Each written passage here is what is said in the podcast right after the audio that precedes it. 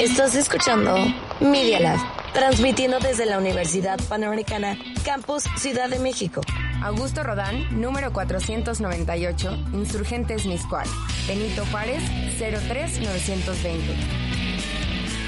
Escuchas Media Lab. Los hechos, comentarios y opiniones expresadas en este sitio y programas son responsabilidad de quienes lo emiten. Y no reflejan en ninguna circunstancia el punto de vista de la Universidad Panamericana. De sus autoridades y o representantes legales. Bienvenidos a Entre Líneas con Abraham Martínez y Diego Minacata. Síganos todos los jueves por Apple y Google Podcast. Bienvenidos a un nuevo programa de Entre Líneas.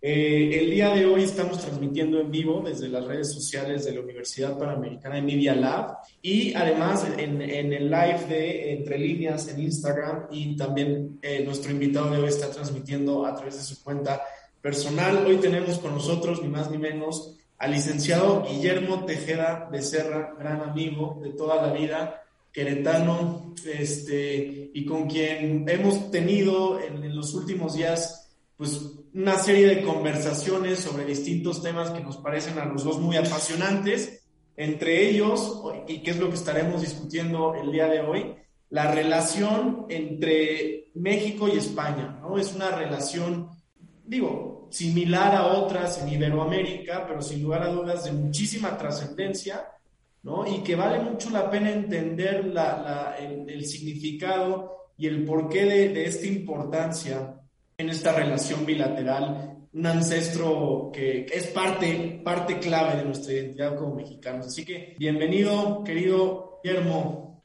Hola Abraham, muchas gracias por invitarme al programa de Entre Líneas que yo también he estado siguiendo muy, con invitados muy interesantes, ¿no? Y sobre todo tópicos eh, no solamente de actualidad, sino que también pues tienen una importancia en el tiempo y, eh, y en la historia de México y del mundo también. Pues muchas gracias Abraham.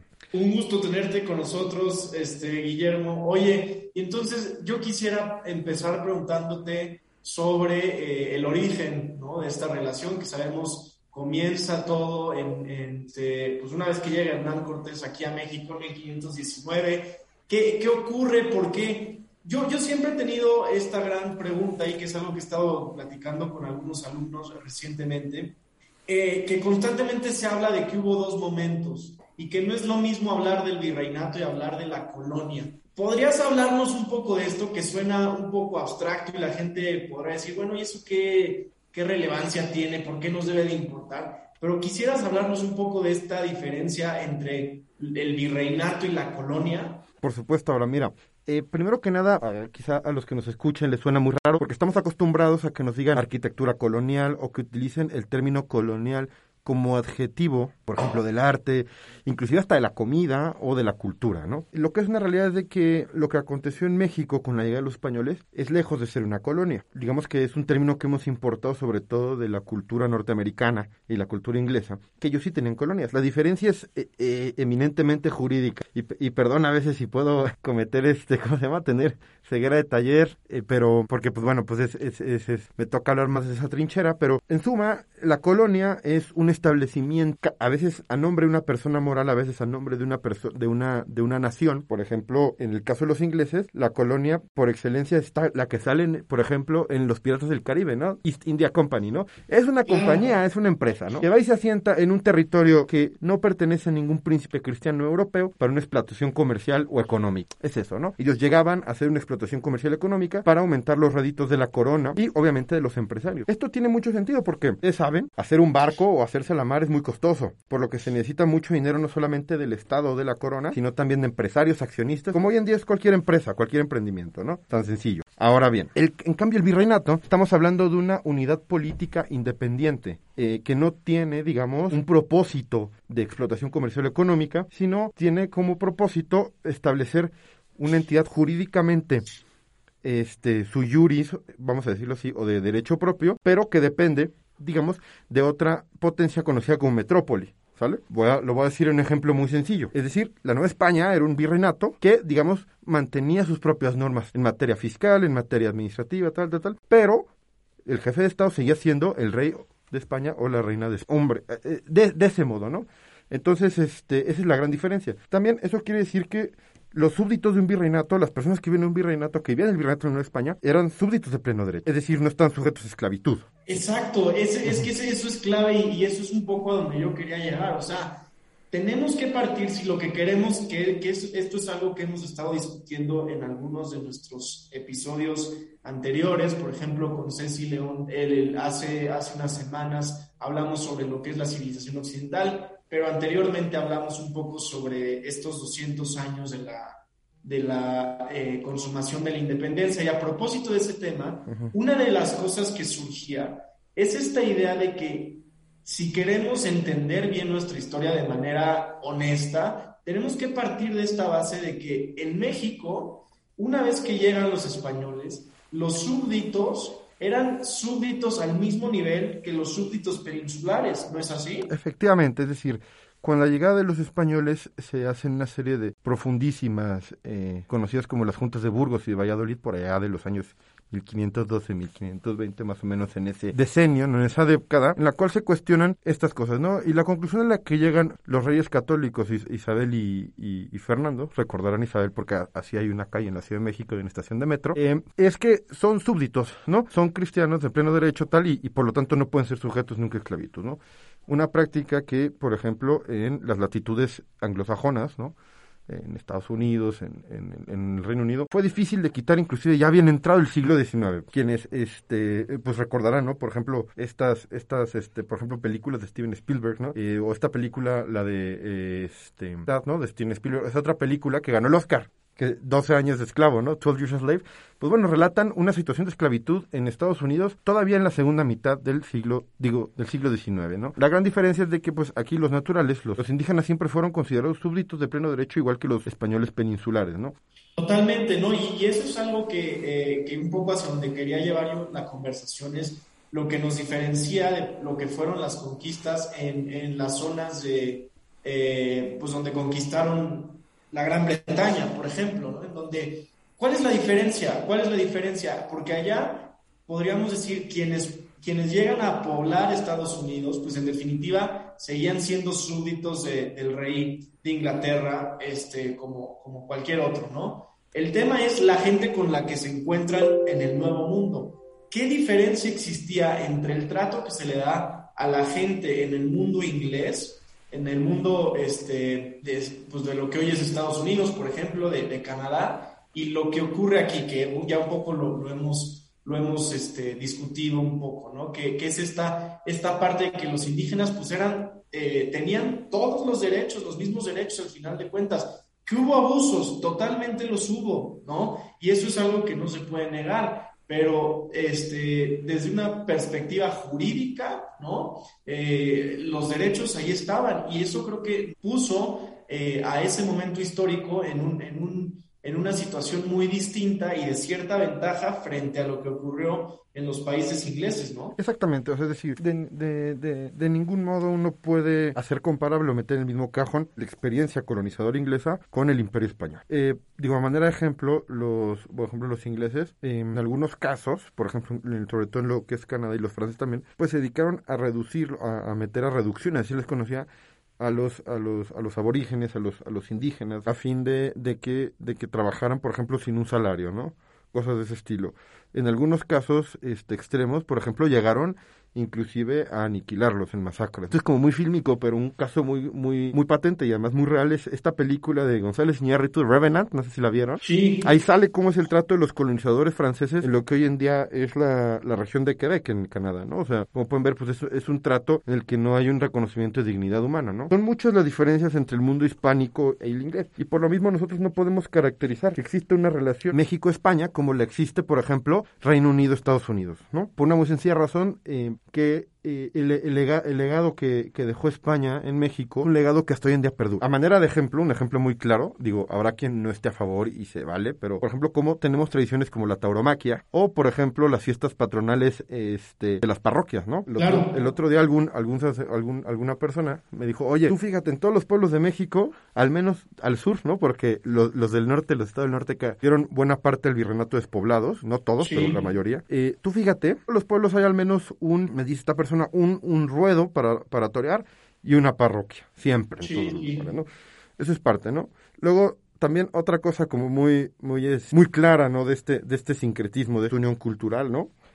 Es este también como, por ejemplo, eh, se, eh, se, siguen celebrando, por ejemplo, algunas este, fechas importantes para los españoles, ¿no? Por ejemplo, este, el Día de la Raza, ¿no? Que los españoles llaman el Día de la Hispanidad. Bueno, nosotros no tenemos que llamarle así, pero la seguimos celebrando, ¿no? También este, otras cosas, por ejemplo, el, el intercambio cultural que esto hoy en día sigue habiendo, ¿no? O sea... Sí, y, y que es un poco hacia donde, hacia donde quiero llegar, a cómo ha evolucionado esa, esa relación después de la, de la independencia, cómo hemos intentado hacer sentido en México pues de ese sincretismo del que tú hablabas, si hemos intentado hacer sentido de ese sincretismo o si más bien hemos intentado como pues existen esfuerzos, por ejemplo, del gobierno actual de intentar que esta, esta influencia tan importante de España, pues ponerla en un, en un sitio totalmente irrelevante, ¿no? Eh, pero si te parece, vamos a hablar de esto después del corte, vamos a un corte rápido y en breve regresamos con todos ustedes aquí a Entre Líneas. Hola, Lebram, gracias. Estás escuchando Entre Líneas, el podcast sobre la actualidad de la política en México con Abraham Martínez y Diego Minacata. Síguenos en nuestras redes sociales en Instagram y Twitter como Entre Líneas-pod y en nuestra página de Facebook como Entre Líneas Podcast.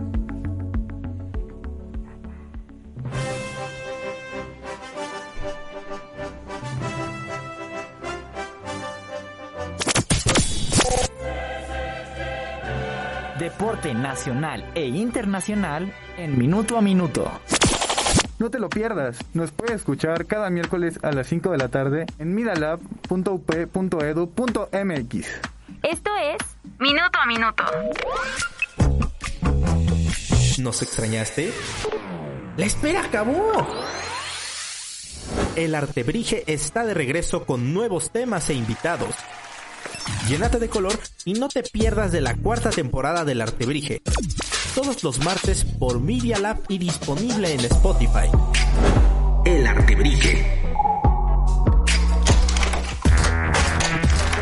La Universidad Panamericana tiene un laboratorio de medios que se llama Media Lab. Media Lab. Experimenta.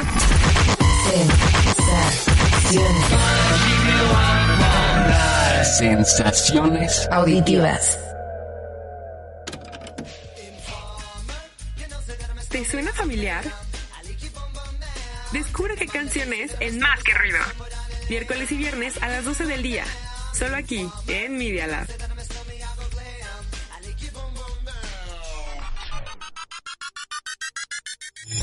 ¿Ya conoces Decision Makers? ¿No? Pues no esperes más. Aquí te daremos una visión de cómo las grandes empresas llegaron a ser lo que son hoy. Escúchanos en vivo en Facebook todos los martes de 11 a 12 de la mañana. Decision Makers, con Alejandra Volbrook y Daniel Ortiz Otegui. Estamos de regreso aquí en Entre Líneas con eh, Guillermo Tejeda en el live de Instagram. Teníamos ahí un tema un poco técnico, eh, pero bueno, ya estamos aquí y estamos hablando sobre la relación de México y España, ¿no? Y a donde queríamos adentrarnos, Guillermo y yo, eh, antes del corte, es hablar de la evolución que ha tenido esta relación y cómo en México se ha buscado hacer sentido de este sincretismo. Si nos hace falta un mejor esfuerzo por hacer sentido de este sincretismo, del que ya hablábamos con Guillermo antes del corte, ¿no? Al final de cuentas, la influencia que ha tenido España en el origen de lo que hoy es México, porque creo que hay que decir eso también, o sea, México no existía antes de la llegada de los españoles, ¿no? México es la, el resultado de la combinación de cultura, eh, de, la combinación de culturas diversas, en donde España juega un papel fundamental. Eh, ¿Tú qué dirías, Guillermo? Creo que un poco donde yo quería llegar es en, el siglo XX, después de la, Revolución eh, Mexicana, se intenta construir una idea de lo que es México, que rescata los orígenes indígenas, este, pero creo que hasta cierto punto, eh, pues de manera equilibrada, sin, poner en una luz totalmente negativa lo que fue eh, España, ¿no? Pero, pero no sé si estés de acuerdo conmigo, creo que eso, eso ha ido cambiando mucho y hoy en día, pues el, el discurso, por ejemplo, del gobierno actual es justo el que todo lo que ocurrió con España se tiene que ver en un, en un, en un este, sentido de opresión. ¿Qué te parece esto? A, ver, o sea, me parece que es un, una visión parcial, injusta, poco, poco, que ha, que ha, valorado poco la realidad histórica en México. Es cierto que después de la revolución se intentó hacer una especie de narrativa nacional en la que, hombre, se decía que eh, se había un rescate, una exaltación del pasado indígena, lo cual es, lo cual es, este, es valioso, eh, porque Es, es, totalmente valioso, porque si uno ve ejemplos de otras naciones americanas, sí hubo una especie de desprecio, ¿no? es decir, una especie, digamos, de exaltamiento, por ejemplo, de otros, de otros, de otros legados que ni siquiera habían acontecido en esos territorios. Un poco como decía Borges, ¿no? Los argentinos son insoportables porque se comportan como ingleses que hablan español, ¿no? ¿Ok? Bueno, en fin, ¿no? Digo, y además queremos mucho a los argentinos, ¿no? Son unos tipazos, pero, pero lo que yo quiero llegar es de que sí se construyó esta narrativa que no aquilató con justicia las, eh, las herencias culturales de España. Ahora bien, ¿qué sucedió? Digamos un poquito a manera de chisme diplomático. Las relaciones con España estuvieron vigentes más o menos a partir de 1840, más o menos, hasta 1938, cerca de noventa y tantos años. Este, y algo que hay que hacer notar es que durante las intervenciones, por ejemplo, el emperador Maximiliano y durante la famosísima Guerra de los Pasteles, España no hizo un pronunciamiento a favor de los intentos intervencionistas de Francia, lo cual, pues bueno, se, lo fue bien valorado después por los gobiernos liberales, sobre todo de Juárez y Porfirio. ¿Okay? Que ahora digo aquí, te interrumpo un breve paréntesis, que creo que pues no, aunque hubieran querido, no, no podían, porque a ellos también les estaban apedreando un poco el rancho, ¿no? O sea, tenían otros problemas. Tenían problemas mucho más graves, ¿no? Lo que es una realidad es que mientras aquí en México suceden las gestas de independencia, con Hidalgo, Morelos y tal, los españoles estaban inmersos en una súper sangrienta guerra civil, primero contra los, los, las fuerzas de Napoleón y después contra los conflictos que hay entre precisamente los conservadores y liberales en España en la promulgación de la Constitución de Cádiz. Ellos realmente tuvieron, digamos, una guerra civil mucho más cruenta que la que pudo haberse ah, dado aquí en la independencia. Pero bueno, después de esto fue una relación buena, fructífera, que llegó también a, buenos, a buenos niveles, sobre todo durante la presidencia de don Porfirio Díaz. O, naturalmente la revolución viene a trastocar muchos de esta, de esta agenda, ¿no? Pues eh, la verdad es de que también España en ese entonces pierde una guerra contra los norteamericanos, la famosa guerra hispanoamericana, donde ellos pierden su última bastión en América, que es la isla de Cuba la pierden a manos de los gringos en 1898, a lo cual México, este, pues bueno, no, no tuvo una posición de neutralidad bastante comprensible, pero naturalmente con el estallido de la revolución no tienen manera de poderse hacer cargo de, de, de, relaciones diplomáticas sólidas. Además de que hay que recordar un incidente chistoso, que es el que sucede con el telegrama Zimmerman con los alemanes, para que México se una a la Primera Guerra Mundial. España era nominalmente neutral. Surge la Guerra Civil Española y el gobierno mexicano, aquel entonces emanado del Partido Nacional Revolucionario, el antecedente, digamos, el abuelo del PRI, apoya el bando sublevado de los republicanos, ¿no? Que fue, digamos, este experimento de izquierda. Eh, experimento lo llamo no, no por ser, este, ¿cómo se llama? Sí, no por ser despectivo. Experimento porque duró poquito.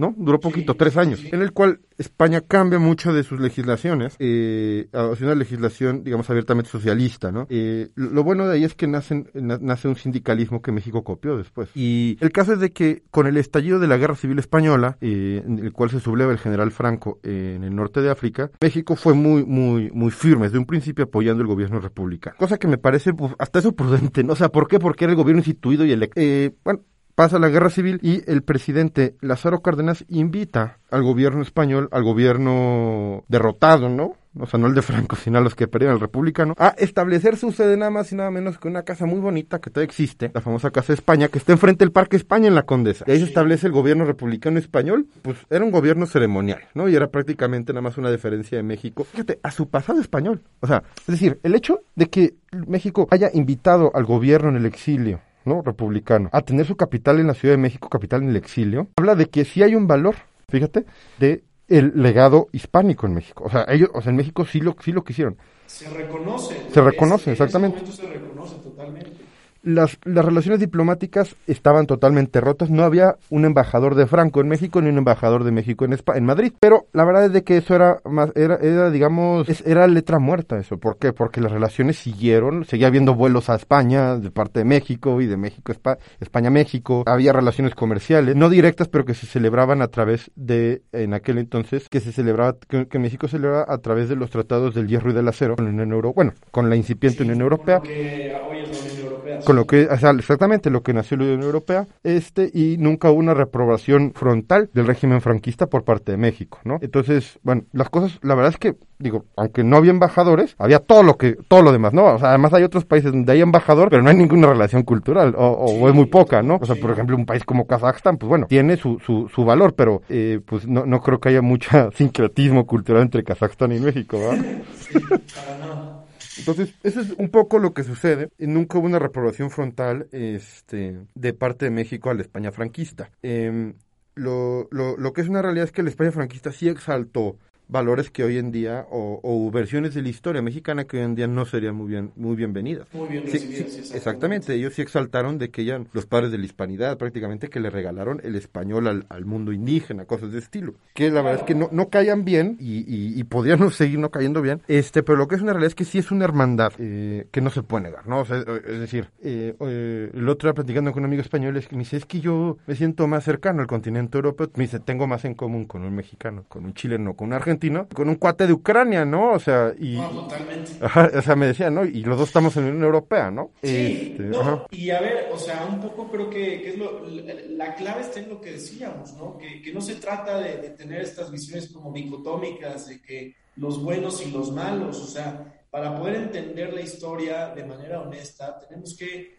eh, no ser anacrónicos y, y- y ser capaces de, de- de intentar comprender lo que ocurrió en el contexto en el que ocurrió, ¿no? Este, y al mismo tiempo ser capaces de reconocer las partes valiosas de un lado y de otro, no, no buscando eh, como, como que cancelar esta, esta visión de que al final de cuentas somos el resultado de una unión de, de, de, este, de culturas. Es, no, no sé si de acuerdo con- con- conmigo en eso. Y ya por último, para, para cerrar eh, este episodio, porque se nos está acabando el tiempo, a mí me gustaría preguntarte, al final de cuentas, creo que ya parte ya lo hemos dicho, ¿no? Pero ¿por qué, por qué, por qué en los países latinoamericanos de, de Iberoamérica no se ha dado eh, pues la formación de una unión como el Commonwealth, ¿no?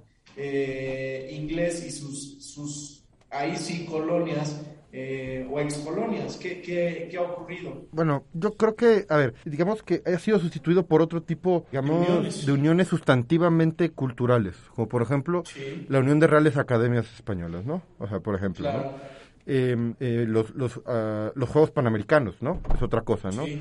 Es decir, no hay una, digamos, no hay una personalidad jurídica internacionalmente hablando de derecho público internacional, ¿no? Como lo son los Commonwealth, que también tienen sus pequeñas olimpiadas y todo este rollo, Sí, ¿no? sí, sí. Y en la y creo que en la India, ¿no? Es feriado el cumpleaños de la reina y no sé qué, ¿no? Este, Bueno, en Canadá sigue siendo, digo, que, es una relación distinta, pero en Canadá Sí. pues, la jefa de Estado sigue siendo la reina. Exactamente, ajá. ¿No? Exactamente. No, pues, ahora, yo creo que no hay necesidad, ¿no? O sea, es decir, yo creo que culturalmente hay, hay eh, la- las relaciones son vigentes, son pujantes. Son relaciones, este, totalmente, mm, ¿cómo decírtelo? Son relaciones que su pueblo las mantiene vivas y con alegría, ¿no? Yo creo que son de esos raros casos en los que si bien no hay un reconocimiento político jurídico, formal, o pudieran no haberlo, bueno, sí lo hay hoy en día, tan es así que ya vamos a tener nuevo embajador, ¿no? El exgobernador de Sinaloa. Exactamente. Ajá, pero este Con lo- que además pues es, es, es un tipo que, que, que digo, eh, al parecer lo hizo bien durante su gobernatura, dicen las estadísticas. En fin, el caso es de que yo, yo creo que más bien es, es una relación viva de hermandad, no, no, no es de, digamos, madre-hijo, padre-hijo, o sea, no es que me, no es que España sea la madre patria, ¿no? O sea, no para nada. Pero sí es, sí es, sí es el hermano mayor, o sea, sí es el hermano, el, es, es, es el buen hermano, yo lo diría, ¿no? Y yo creo que por, por, por más que se pueda quejar eh, los, los poderes políticos de ambas naciones, de unos a otros, en el pueblo hay un hermanamiento innegable, ¿no? O sea, digo, tú no me dejarás mentir mentir, cuántos profesores, personas conocemos en el mundo académico que vienen con mucho gusto, ¿no? A, a visitarnos. E inclusive me dicen, no, yo viviré aquí porque la gente es maravillosa, ¿no? Pues bueno, pues yo, yo así es como lo veo, ¿no? no, y fíjate, me encantó, la, me encantó el cómo lo pusiste. Eh, más que una relación de madre-hijo, padre-hijo, es una relación de hermano mayor y, y estoy totalmente de acuerdo con eso. Este, me encanta, me encanta, me encanta verlo así y creo que para ser capaces de avanzar, de, progresar como, como, nación, como mexicanos, pues hemos de ser capaces de entender bien nuestra historia, de ahí que algunos de estos episodios que hemos tenido en esta primera temporada, pues han ido justo en esa dirección, ¿no? A, a ir analizando distintos elementos de lo que significa este, la identidad mexicana. Por lo cual, te agradezco infinitamente, querido Guillermo, querido paisano, por haber venido aquí a Entre Líneas. Este, una conversación muy, muy interesante que, bueno, ya la hemos tenido en otros foros y que seguiremos teniendo. Pero de verdad, mil gracias, un gusto tenerte y ojalá que pueda regresar pronto, ¿no? hombre, encantado. Y, y, pues bueno, ¿no? Ya con tanta plática se nos antojó unos, unas tapas, ¿no? Y un vino, ¿no? ya mínimo. Al menos. este, muchas gracias a todos los que nos escuchan, los que nos escucharon a través de eh, la página de internet de Media Lab, a quienes se conectaron con nosotros al Instagram Live. Tuvimos ahí algunos temas técnicos al principio, pero que esperamos se hayan resuelto y que iremos trabajando cada vez para mejorar y que ustedes disfruten más de nuestro programa. Así que muchísimas gracias a todos, muchísimas gracias a Paola, y a Moisés y a María ahí en la producción. Nos vemos, nos escuchamos la próxima semana. Que estén muy bien.